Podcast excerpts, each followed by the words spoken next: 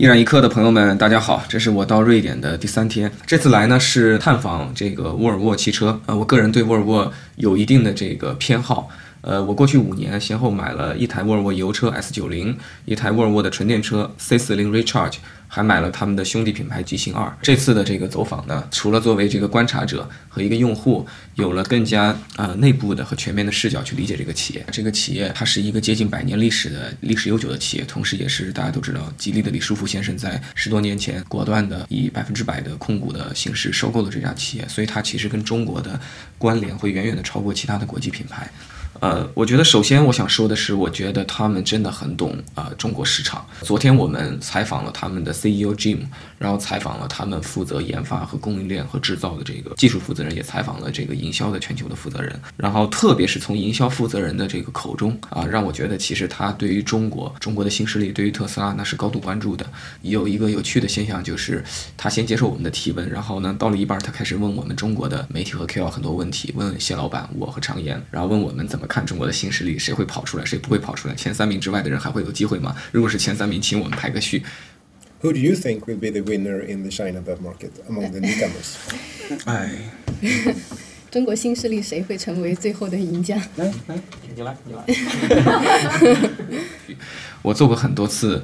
呃，企业的管理层采访，我从来没有遇到过这样的现象。当然了，我们也很机智，我们也会把问题想办法丢给他啊，去考验他。然后，呃，其实从这些攻防和问答中，我会发现他对于中国和欧洲市场吃吃的还挺透的。他的原话大概是这样子，就是他觉得中国和消消费者和欧洲消费者有很大的区别，欧洲消费者更在意可持续。In the Western world, everybody thinks that.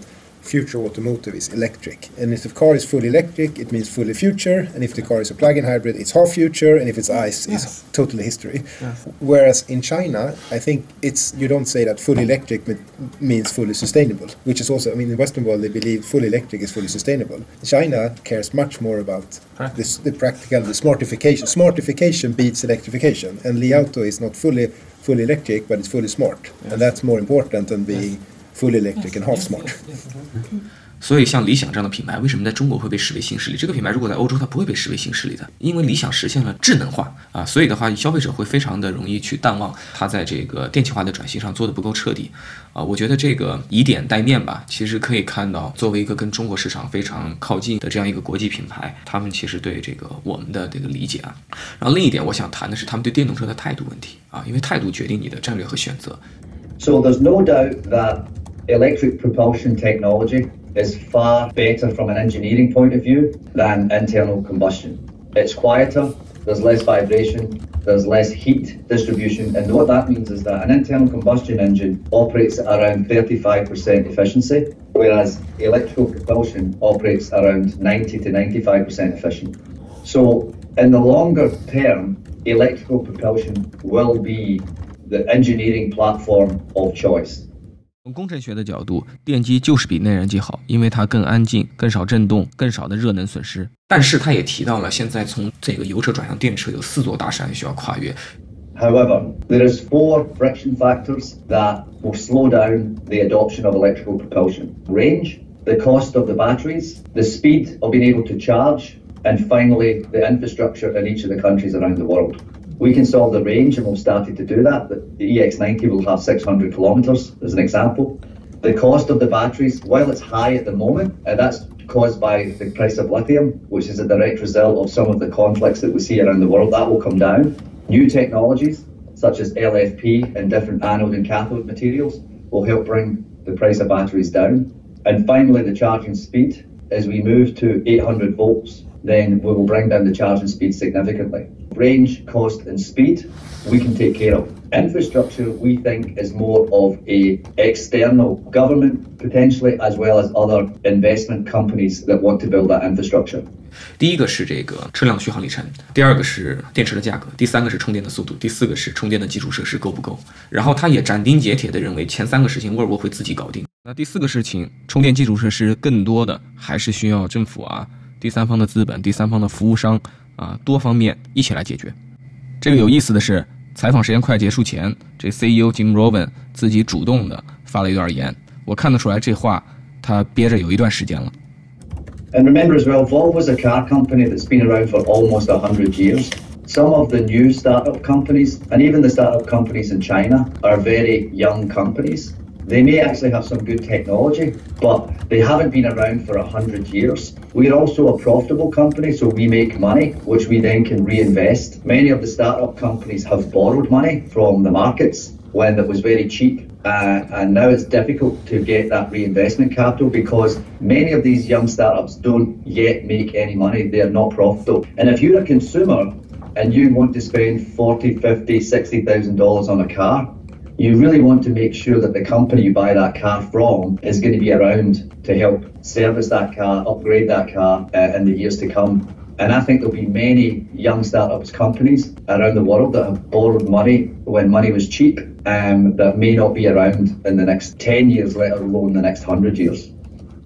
这段话的时候，我其实一直在旁边偷笑啊，因为看热闹都不嫌事大啊，看到有人在隔空的这个打嘴仗， 就觉得很开心。这个他主要是想提醒大家，这个新创型的公司呢，可能也做了一些炫目的技术和有趣的新东西，但是呢，他们的财务可持续性会是个问题。在这个利率低，在一级市场、二级市场比较火爆、好融资的时候，股价高的时候，这是一回事儿；然后在这个资本市场比较疲软的时候，那是另外一回事儿。而像沃尔沃嘛，他们销量现在是创纪录的新高，是李书福当年收购他们的时候快两倍了。他们也有健康的经营利润，他们能持续的投入新研发啊。这个搞车不是一个短跑，是一个马拉松啊。所以呢，我认为他想要借这个机会去再次强调沃尔沃的这个一些核心优势。好，下一个问题谈这个 EX 九零吧。结合着这次那个他们的设计师跟我们做的很多分享，我会觉得沃尔沃已经整明白了什么是智能车。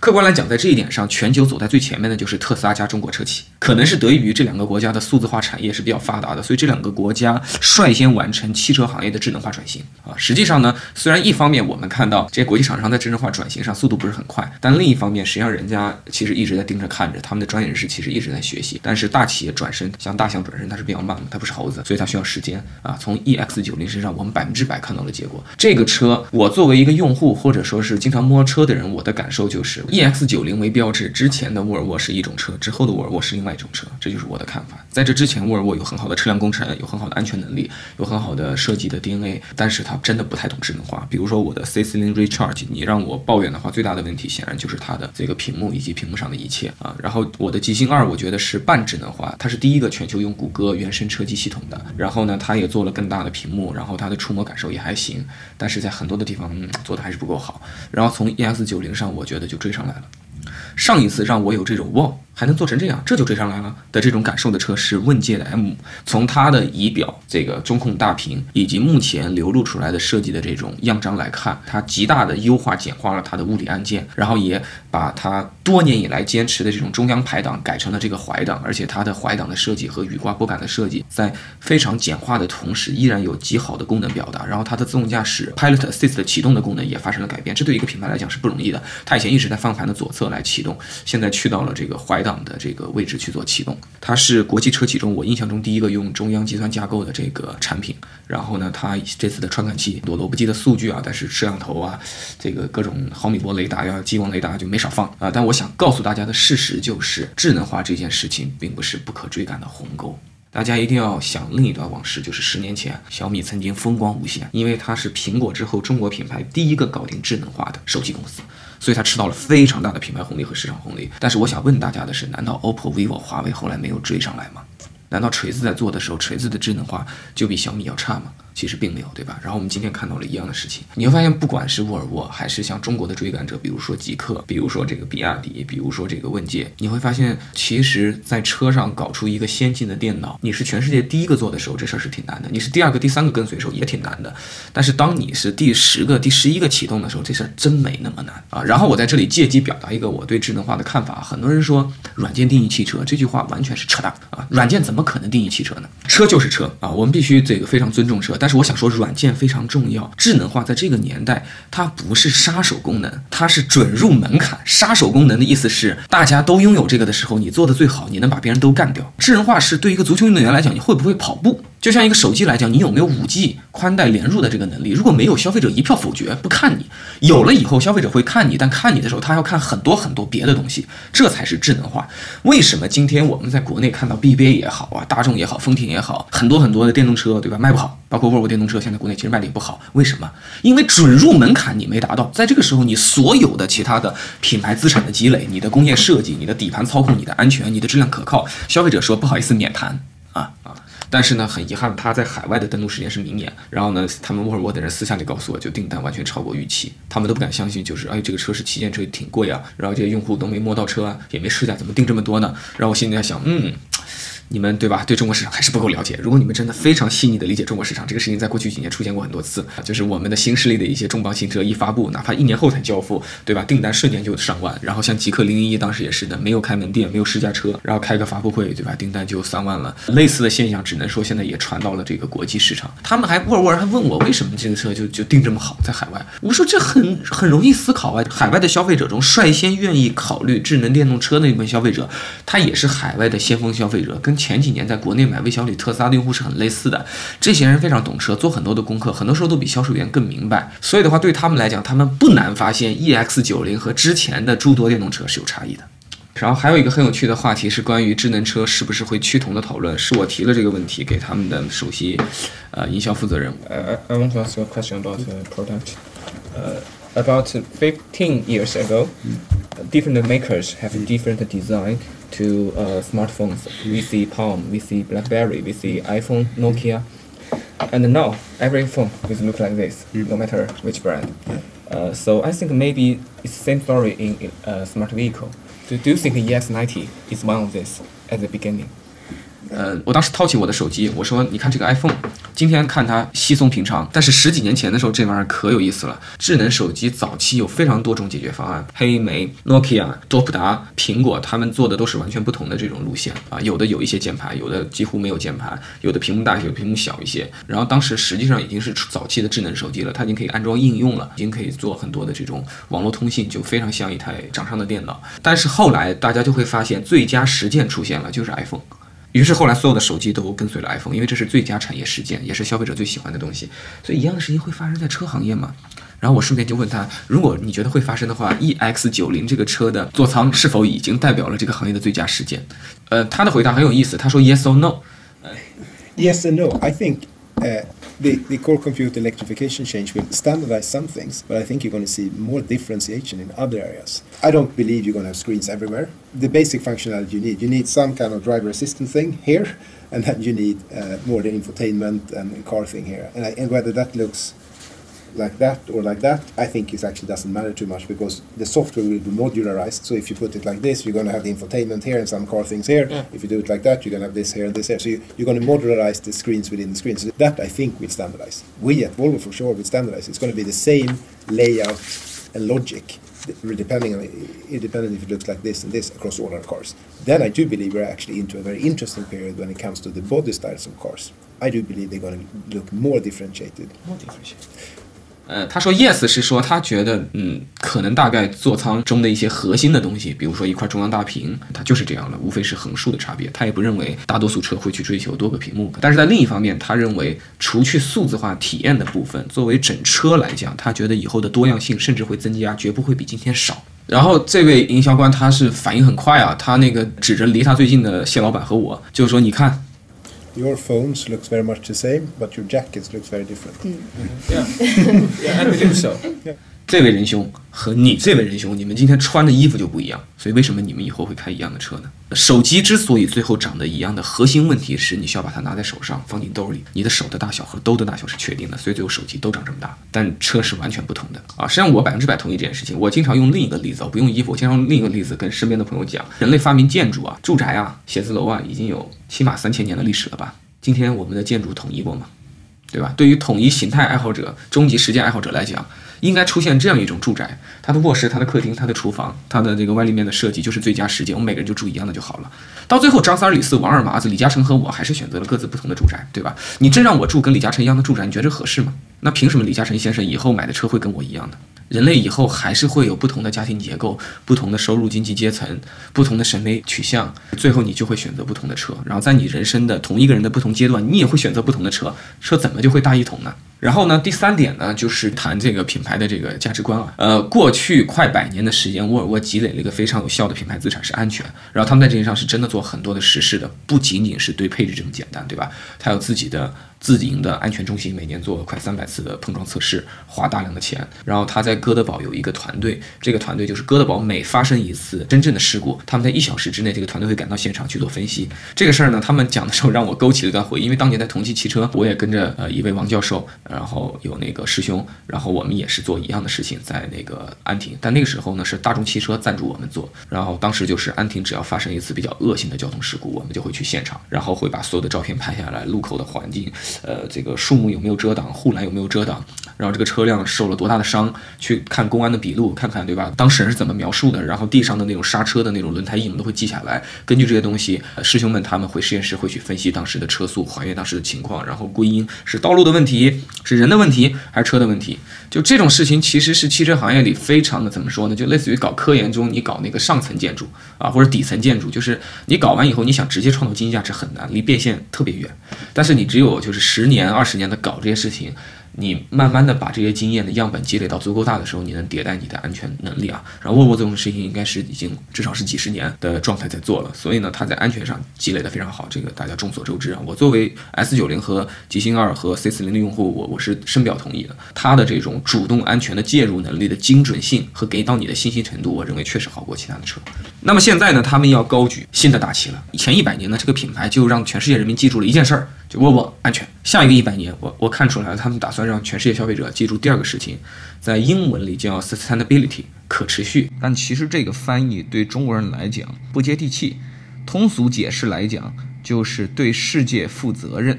他们会认为一个企业在今天做这件事情非常重要。一方面，全球变暖呢，海水这海平面上升呢，气候的极端化呀，已经造成了现实的问题了。今年夏天，大家很多人也都感受到了。另一方面呢，实际上由于在欧洲这样的环境，或者在西方这样的环境，政府和机构在不断的宣传这些事情。这次行程中的那个一位来自慕尼黑的翻译朋友，他就跟我讲，他的孩子在这个慕尼黑上学。你去任何一个政府的机构或者是博物馆，就经常遇到这方面的宣传。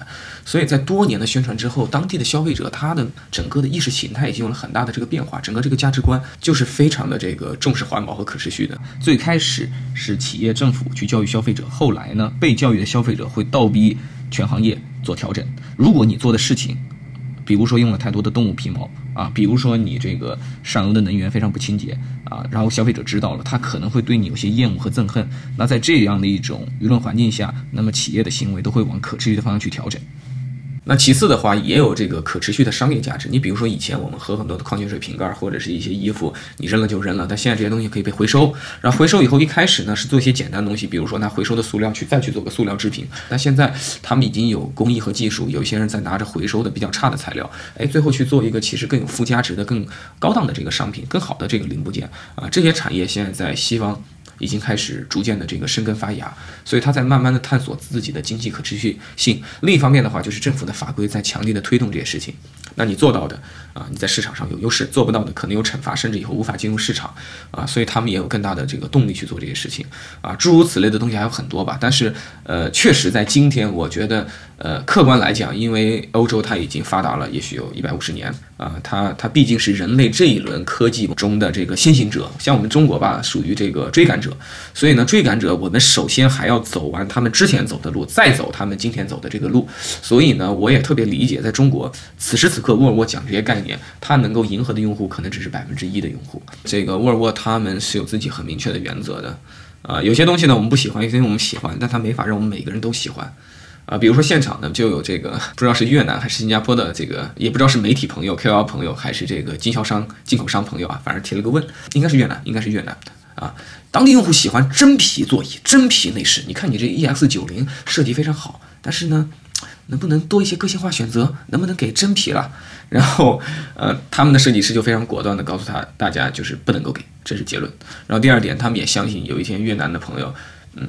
也许会改变自己的看法，就没有那么在意真皮，就也许会更喜欢可持续的一些东西。我认为在这一点上，就是他的一个坚持。其实，在中国，你看很多的人也是喜欢真皮座椅，大家对沃尔沃和吉星搞的那些可持续的一些面料，可能就感冒的人不是那么多。但是，你作为一个全球品牌，你你必须对吧？知道你自己是谁。如果你试图去满足所有人，你就忘记了你自己啊。当然了，作为一个对品牌比较这个痴迷和敏感的人啊，我也会觉得从营销学上来讲，呃，很多时候你要塑造比较牛的品牌，其实你是需要有很大的提前量的。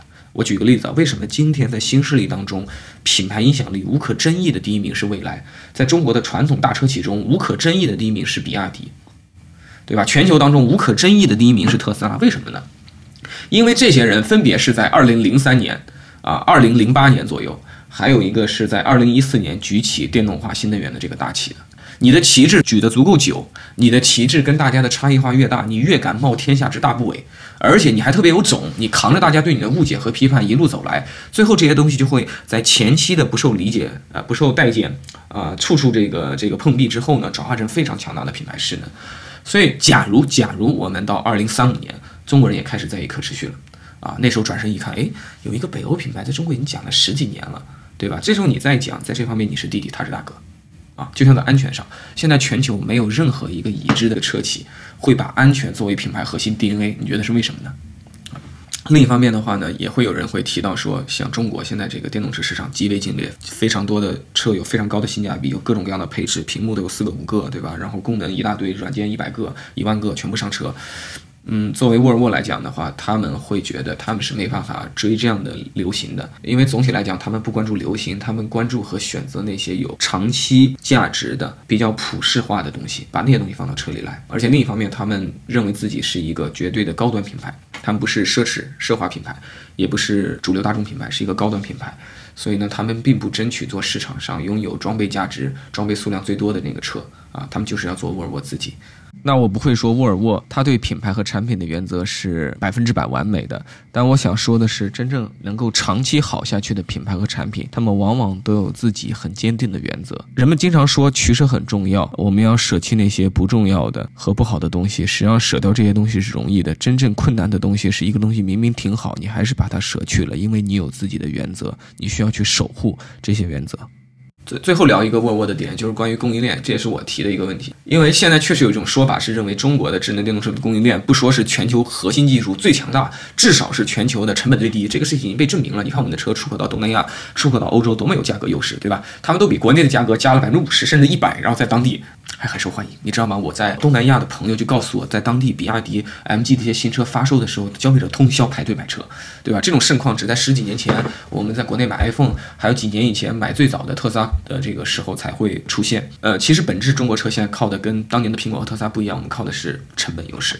他们的消费者眼中，我们的车实在是性价比太高了，所以就会衍生出一个问题：你是不是应该以中国作为你的供应链核心，对吧？把你核心的产能，甚至一些研发、数字化研发就放到中国来？呃，我自己会觉得这个问题的回答，那个首席的这个研发和制造官他讲的比较外交辞令啊。我揣测一下，消化给大家，就是我觉得他肯定是重视中国的供应链的，那他也不敢太依赖中国的供应链。倒不是说这个政治的这个考量，而是作为一个全球企业，他们的长期、长期的核心原则，这种原则一定是他经营了多年的生意之后总结出来的原则。他追求的是我在哪里销售，我最终在哪里生产，而我在哪里生产，我就在哪里组建供应链。从哪里买零部件？当然，在中国，它会极大的利用中国的供应链，而且实际上，沃尔沃有些车就会在中国制造，然后销售到全球海外市场。但另一方面呢，它在欧洲也要培育在欧洲的产能和供应链，在北美会做一样的事情，因为现在中美欧就是它的全球的三大市场，它是希望有一个三足鼎立的局面。第一，你不把鸡蛋放在一个篮子里，作为一个跨国公司，你的生意更有多样性、更安全，然后也能做得更大一点。另一方面，就是纵观历史啊，车由于是非常重要的一个消费品、工业品和一个这个很大的生意，然后也对国民的科技和经济影响很大，所以它是不可避免的有很强的本土保护政策的啊。你比如说在历史上，对吧？欧洲和美国之间，美国和这个日韩车企之间就没少打这个汽车相关的贸易战啊。如果你一旦把所有的鸡蛋压在一个篮子里，但最后其他的大洲和国家对你实行一定的贸易保护政策，你这边有巨大的产能，最后这个车出口不出去，对吧？不是烂在窝里了吗？所以的话，他们在这方面是这么去思考的。呃，以上这些点吧，是今天我对大家关于这个沃尔沃企业的一个还比较全面的一个感受分享。最后，我想稍微聊几句，因为这次有一个有趣的事情是我们来是一个亚洲团，呃，有这个新加坡、韩国、越南，还有中国的这些人。然后大部分人我观察是媒体和网红 KOL，少部分的人呢是一些进口商。你比如说那个越南，我就跟越南的几个进口商聊了聊，我就问他们他们那边市场怎么样。他们说当地的这个汽车大盘，对吧？每年可能二十个点的增长，处于一个比较高增长的阶段。然后现在当地的豪华车市场的增幅已经高于了主流车，所以说明当地有一部分人已经先富起来了。就说先富起来就开始要追求面子和这种身份象征，所以买 BBA 和沃尔沃。然后很明显，你看当地的消费价值观跟多年以前的中国真的很像，就大家就很重视牌子啊，然后真皮座椅啊，大真皮座椅，就是要用最显性的东西去标杆自己的高端和身份。啊，然后市场增速也跟我们多年前是很像的。我告诉他们，中国现在大盘已经不增长了，然后油车在快速的衰退，然后电车在快速的崛起。呃，明年可能这个增幅是不乐观的，可能会负增长啊。他们也对中国的情况很关心啊，从我这儿打听了不少。他们觉得中国市场某种程度上就是他们心中的未来的镜像，所以呢，提前看到未来是对他们来讲很有趣的这个事情。另一个非常小的细节吧，就是我觉得中国的这个国力，我觉得是确实在增强的影响力。你像同样我们进入一个大采访室，就中国来的人，我们瞬间就占据了这个 C 位和最靠近主持人演演讲者的这个位置啊。但是那个你像呃越南来的朋友，他们就比较谦虚啊，比较主动的就跑到那个最后面去。我不是说我们要盛气凌人啊，但这些下意识的举动，它是透露出一些信息的。